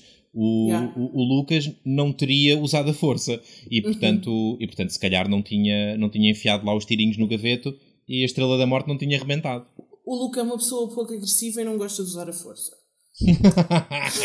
mas, mas sim, acho que a ser isso, e também, também vi essa interpretação possível, a ser isso, acho que o Obi-Wan não estava só a suicidar-se. Estava a suicidar-se, mesmo que seja um suicídio, estava a suicidar-se de uma maneira em que fica disponível para guiar o Luke no caminho que ele precisa de ter. Uhum, uhum. Ok? Ok. Porque o Luke sozinho não vai lá, aquele coitadito. Acho que, tanto quanto sabes, tendo em conta que só viste o primeiro filme, acho que é uma, é uma boa interpretação. Ahm, qual é que é. ah, quais é que são as expectativas que, que, têm para, que tens para o, para o que vem a seguir? O próximo filme chama-se Episódio 5 O Império Contra-Ataca. Há alguma era coisa. isso que eu ia perguntar. Ok, há alguma coisa em particular que tu queiras ver acontecer ou que tenhas medo que aconteça? Não. Não. Estás completamente, completamente a zeros, não queres ver uma relação a crescer. Não quero ver nada. Eu não acho queres- que o não que vai nada. acontecer. Não ver acho que o nada, que é vai ótimo. acontecer é o Lord V. Pronto, eles também destruíram aquilo tudo quando o chefe estava cá fora, são bem espertos. Pronto, o Lord V vai eh, reunir de novo o Império e vai contra-atacar, como o próprio nome indica. Portanto, não, é, não tem muito que saber, eles dizem tudo no título. Ah, epá, eu acho que não houve suficiente ah, crescimento de personagens para, para eu querer alguma coisa. Quero, sei lá, ah, não quero que esqueça o Obi-Wan, portanto, pelo menos que a voz dele continue lá a guiar o Lucas. Era a única coisa que eu queria, era tipo que ele continue a ter um papel relevante, mesmo que não apareça fisicamente. Ok. Vá. Continua a ter uma, uma ah, participação relevante na história. Então e não há nenhum personagem daqueles que tu sabes que vem aí que queiras muito ver? que vem aí, ah, o Yoda assim. Por exemplo? Sim, aí quem? Os únicos que eu conheço que não, não estão vão cá é tipo o Yoda, o Jar Jar Binks e o Geral da Távola Redonda. Ok, ok. Eu não sei quem é o general da Távola Redonda. É o Mace Windu. Window! É o que tem o nome de youtuber. É Não, o Window. Windu. Windu. É o Mace Windu. Windu. É só, parece. Vai dar uma grande volta. Tipo, Opa, o que é que queres que eu te diga? Não, não faço questão nenhuma de que apareça ninguém. É tipo, pronto. Eu para mim nem havia filme a seguir, pá. Que é tipo, a única coisa que eu acho que neste filme foi realmente de errado e de enganador foi o título, porque uma pessoa começa isto e uma nova esperança é tudo aquilo que tu não tens. Mas- Outro aspecto, agora por falar, por falar nisto de expectativas e coisas, o final chateou-me tanto. Por que raio é que para começar o Han Solo leva uma medalha? Porque E o Chewbacca a não. E o Chewbacca não, exatamente. É tipo, Yeah. ele- o gajo mais atrasado mental que ali está, que é o Han Solo, que- é tipo o Han Solo, à última da hora, eu vou-te explicar porquê, eu, eu vou-te explicar tudo. Eu sei tudo, olha, eu sei sempre tudo sobre tudo o que acontece. Então, primeiro, Cláudia, a porque guru do Star Wars. eu sou guru de tudo, eu sou assim que as séries todas, é impressionante. Menos da humildade, mas está-se bem. Ah. Vá, avança, avança. Então, o Han Solo, à última da, ele que é uma pessoa extremamente egoísta e self-centered, Uhum. à última da hora resolveu, vá, tá bem, vamos lá pelo bem da galáxia, vou lá dar uma ajudinha. Pronto. Foi por isso que ele recebeu uma medalha. Yeah. Tomou a atitude certa no último momento. Porquê é que o Chewbacca não recebeu uma medalha? Porque o Chewbacca não é humano e para variar existe toda uma coisa contra os não humanos. Ninguém quer saber deles. Ele é tipo uma espécie abaixo. Coitadinho do Chewbacca. A mesma maneira, quando o Arturito voltou da guerra todo desventrado e o Citripio estava ali, ah, coitadinho, será que ele vai ficar bem? E eles, ah, vai, deve ir, não sei, e estavam-se a Yeah. rir e foram beber e o caraças, ninguém quer saber dele. Pá, pá, foi disso, isso, isso revoltou-me muito. É tipo, ai, o Arturito tem que ir na minha nave. E depois o Arturito vem, o Arturito vem todo esfrangalhado e ninguém quer saber. Tipo, ah, está todo esfrangalhado. A gente arranja. O C-3PO assim, ah, se for preciso, eu sou doador de peças. Yeah, eu dou um ringue letal para o Arturito e os outros tipo, e os outros tipo, não, não, ele vai ficar bem, tipo, caga nisso, nós agora vamos rir e festejar. Eu, eu, eu não quero ser uma pessoa sem coração, mas apesar de tudo, os droids são máquinas, não é?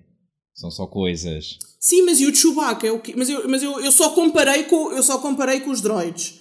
A questão, eu estávamos aqui a falar do Chewbacca, que eu disse, como ele é uma espécie diferente dos humanos, está a ser tratado abaixo dos humanos. Pronto, então Que é isto que os humanos já, fazem no geral. Deixa-me já spoiler-te. O que acontece é que tu vais descobrir no filme do Han Solo que o Chewbacca não queria voltar e revoltou-se e é por isso que não recebe a medalha. Estou uh, a brincar. Estou tá a brincar. Ai, ah, agora é que eu percebi que vai haver um filme só com aquele otário. Yeah. Ai, minha mãe! Olha, eu só em relação ao filme só com, com aquele otário, eu lembro-me na altura, fiquei entusiasmada com o filme. Uh, quando vocês puseram a lista toda dos filmes que nós íamos fazer relatórios e eu vi que havia um filme do Han Solo, eu fiquei muito baralhada porque eu não me lembrava de ver um filme do Han Solo. Não, tá, não estava na minha memória. E depois eu fui ver o trailer e a, a, o póster e essas coisas todas e eu cheguei à conclusão que eu vi o filme no cinema. E não te lembravas eu sequer. Não lembro. Ouçam, eu vou ver esse filme novamente e vai ser a, a visão pelos olhos da Cláudia, porque eu não me lembro de nada. Desse, é, para mim, esse filme não existe. E eu não sei porquê, eu não me lembro se é bom, se é mau, não me lembro. Juro, eu não me lembro de Bem, não, muito bom não deve ser, se não tinha ficado na memória. Mas se calhar muito mau também não, lá está, é indiferente. Ou então foi tão mau que a minha memória bloqueou. É Ou tão bom que eu tive um êxtase. Não sei, não sei, olha, não sei. Eu sei uma coisa. Ele, quando nasceu, ele só se chamava Han. Uhum. Só que depois ele, ele é tão execrável que ninguém quer estar com ele e ganhou a alcunha de solo. É capaz. é capaz, isso, isso, é, isso é coisa para fazer sentido. Mas, mas, mas, apesar de tudo, a medalha que ele recebe no fim é merecida porque, porque aquela noção de sacrifício. Uh, bem, no fundo não o que acontece é, é que. Achas ele que não? simplesmente não sei, alguém que se acobarda e que se vai embora, mas depois tipo kind of feels bad about it, não sei, eu não sinto que isso é. Se não, se não tivesse o feels bad about it, é que não recebia a medalha. Não, não, não foi, não foi aquele apoio que ele deveria ter dado. Ele falhou. Eu acho que o Han Solo falhou. Apesar de ter mudado de ideias a meio e ter salvado a situação, ele uhum. falhou. A, a tá atitude bem. dele, a, a, postura dele falhou. Foi, ele foi-se embora. Ele viu que eles precisavam de ajuda, ele viu que eles precisavam de um bom piloto e ele não, não deu. Não deu. Mas houve uma coisa. Eu, eu percebo perfeitamente a tua, a tua posição, mas eu acho que é assim: se eles tivessem 150 medalhas para dar, se calhar não incluía o ano Solo, mas os outros morreram todos. Dá uma dá duas. Também não é por aí. Uh, tipo, o que, é que interessa? Sei, das duas eu... pessoas que sobreviveram, dar-lhes medalha aos dois. Eu acho que não tem a ver com, com o número de medalhas. Uma medalha dá-se quando as pessoas merecem. E acho que deve ser levada a sério. E eu acho que aquela pessoa. Isso era nos anos 70, agora dás uma medalha só por participar. E eles foram aqueles que participaram e ficaram true, vivos true no fim. That. Exato. Um, mas, mas acho que sim, acho que o facto de receber a medalha no fim é, no, no fundo, condensa bem aquilo que poderá ser a mensagem do filme. Porque sim, tiros, explosões e extraterrestres e naves espaciais uh, são, são os ingredientes da história, mas tudo exprimidinho, o que é que sai deste filme? Qual é que é a mensagem deste filme? É que eu acho que a mensagem deste filme é, um, é, é, essencialmente a de que uh, o sacrifício, especialmente no contexto de guerra, uh, é uma coisa positiva e que um, se calhar as pessoas mais fixes são aquelas que não têm mau feitio. Acho que são as, são as duas mensagens do filme. Eu, eu, se verdade seja dita, de onde tirei. Lá está, para mim isto deixou de ser um filme sobre o Luke ou o Han Solo e a Leia, e para mim é um filme do C3PO e do R2D2. uh, opa, porque, porquê? Porque é a história deles, eles são assim, estão ali no meio daquela confusão de pessoas a fazerem uh, uh, opções idiotas. Uhum. e, e no final é um, uma história de resiliência. E eu acho que isso depois aplica-se também hum. aos restantes. Mas é uma história de resiliência, é uma história de saberes que existe um caminho certo a fazer e tu fazes no matter what. Que é o que o Han Solo não faz. Uh, portanto, é por isso que, que, me revolta que ele seja visto como sequer um ponto bom. Uh... Eu acho que vocês veem imensa coisa nisso, porque eu confesso que não consigo tirar nenhuma mensagem nem nenhuma aprendizagem deste filme. Oh, Cláudia, nem, nem sequer. É verdade. Nem sequer a ideia de que, de que a força pode ser usada pelo lado bom da força e pelo, pelo lado negro da força. Mas eu já te, tinha essa ideia com muitas outras coisas, só estou a dizer que, tipo, tudo bem, mas isso é uma ideia específica. Tipo, estás-me a falar tipo, da força, não me estás a falar de uma coisa aplicável ao mundo real do género, tipo, ah, o meu caminho, não sei o quê, ou a amizade, ou o amor é a maior esmaria do mundo, ou não sei o quê. Uhum. É tipo, não retirei nada que possa levar para a minha vida. É só isso que eu estou a tentar dizer, que não é propriamente uma fábula do Esopo, é tipo, não há ali nenhuma mensagem que me seja útil para o meu percurso. Então não há, que, que então tu foste a própria a dizer que são, são as escolhas e depois o treino que tu fazes sobre as tuas escolhas que podem definir se vais para o lado negro da força e te transformas num Darth Vader ou se ficas do lado brilhante da força e te transformas num Obi-Wan. Calma, mas eu acho que o filme não passou essa mensagem. Tu perguntaste o que é que eu achava, daqui, dentro daquilo que vi, o que é que eu achava que, que, que poderia ser o que está por trás. O filme, o filme não foi focado nisso, essa mensagem não foi passada assim. Isso não foi o, o tópico do filme. Eu tirei isso porque eu vejo muita televisão e muita fantasia. Então e a ideia de sacrifício do Han Solo que vai contra a sua natureza para depois voltar e dar os tiros finais e ajudar o, o, Lucas a cumprir a missão? Então e a ideia do Lucas de ouvir a sua voz interior e de vez em quando seguir o seu instinto para conseguir cumprir uma missão? Então e a, a abnegação e, a, e, a, e, o sacrifício da princesa Leia que dedica a vida à, à, causa dos rebeldes? Todas essas mensagens estão lá.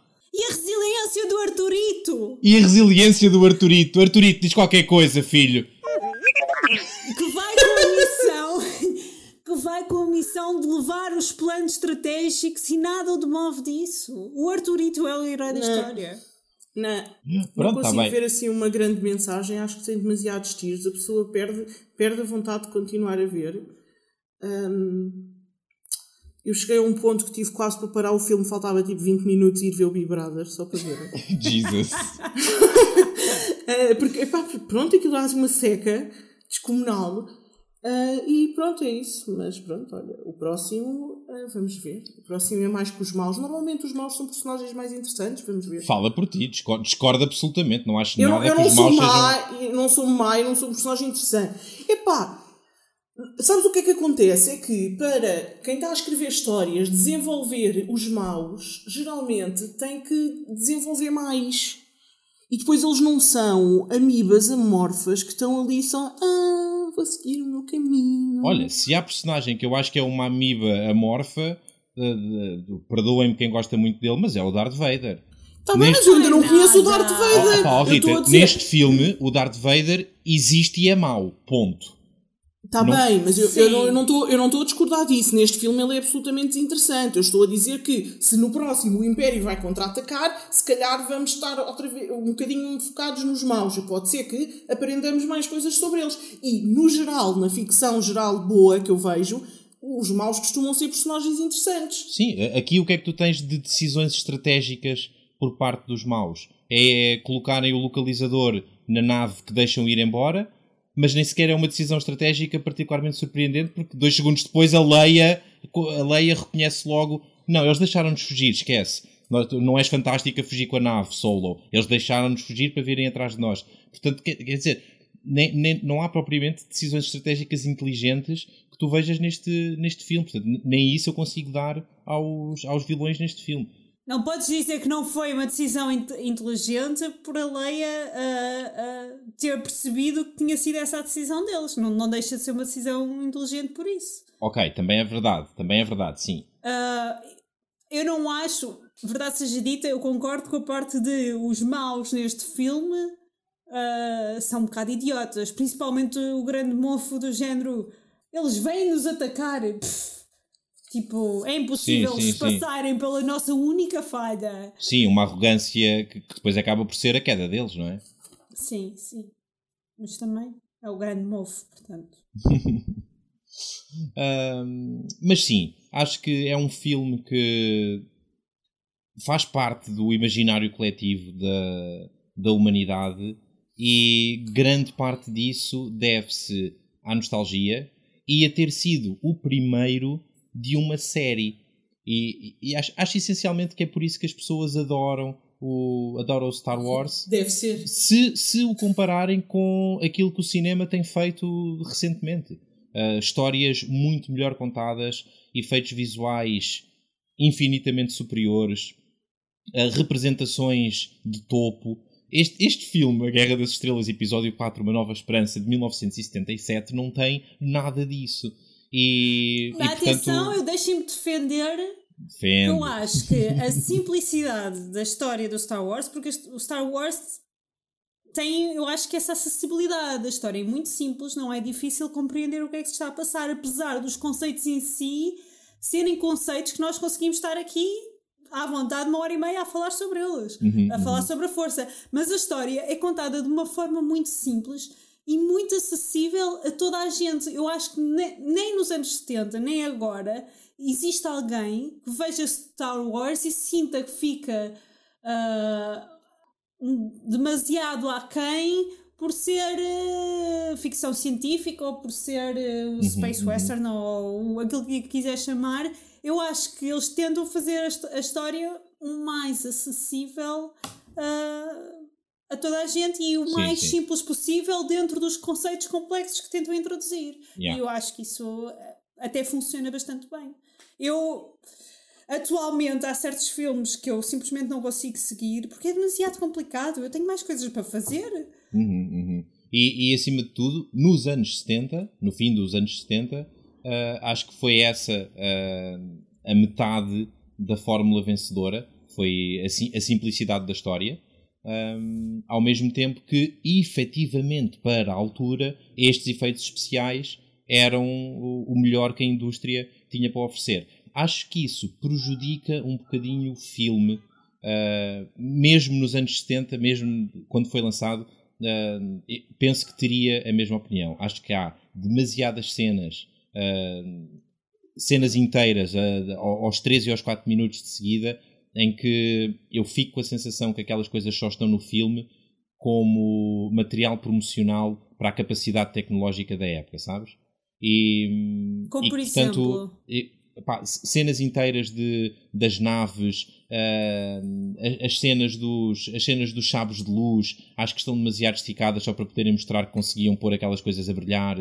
Um, sinto que não acrescentam assim tanto à história, podiam perfeitamente estar cortadas pela metade, uh, tornavam o ritmo do filme uh, um, bocadinho mais, um bocadinho mais rápido e intenso, e isso seria benéfico para uma história que apesar de tudo, como tu dizes, não é assim tão, não é assim tão complicada e portanto tu não precisas propriamente de momentos para respirar fundo e meter as ideias no lugar e desligar um bocadinho o cérebro para deixar as coisas assentar. Como não é uma história complicada, acho que estas, essas cenas estão demasiado esticadas e aborrecem um bocadinho e essa é a principal crítica à, que eu tenho a fazer à realização do filme.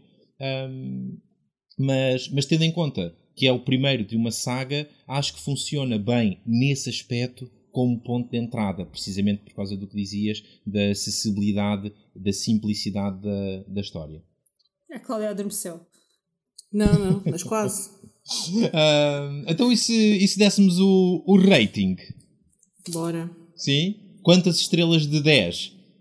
Mas é, é o ranking dentro do universo Star Wars ou o ranking espera, espera, de espera. tudo? Tu disseste o ranking o rating. É tipo o rating do Reiki. Exato. Exatamente. Mas foi, foi, foi sem querer, mas eu acho que é o, é o É giro, é rating. giro. Olha, nós, Rita, nós não temos regras para como, como é que damos o rating. Cada um dá o rating que lhe apetece e justifica no, É, na lógica que quiser. Sim. Nós mandamos ao ar um número de 0 a 10 e, e, e pronto, justificamos de uma maneira que convence alguém. Na prática é isto. Pronto, está bem. Eu estou a pensar. Ok. Então pronto, então, então eu não me importo de começar.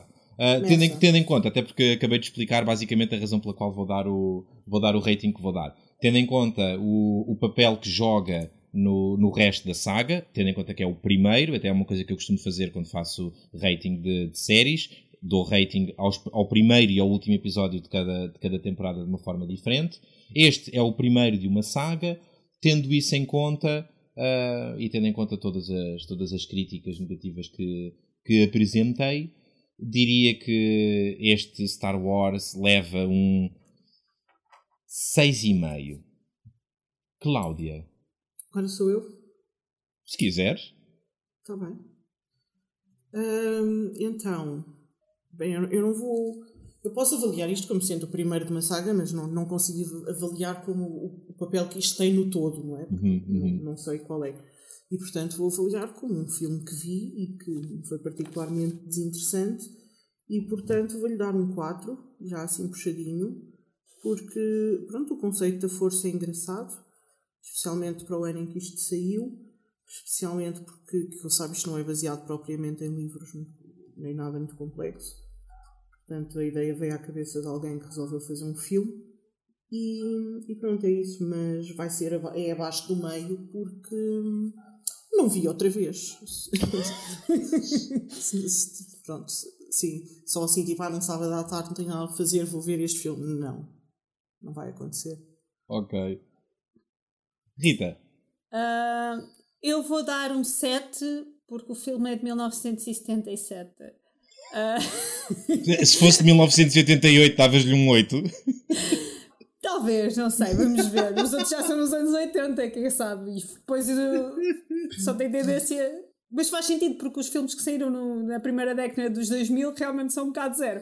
Ah, Ui.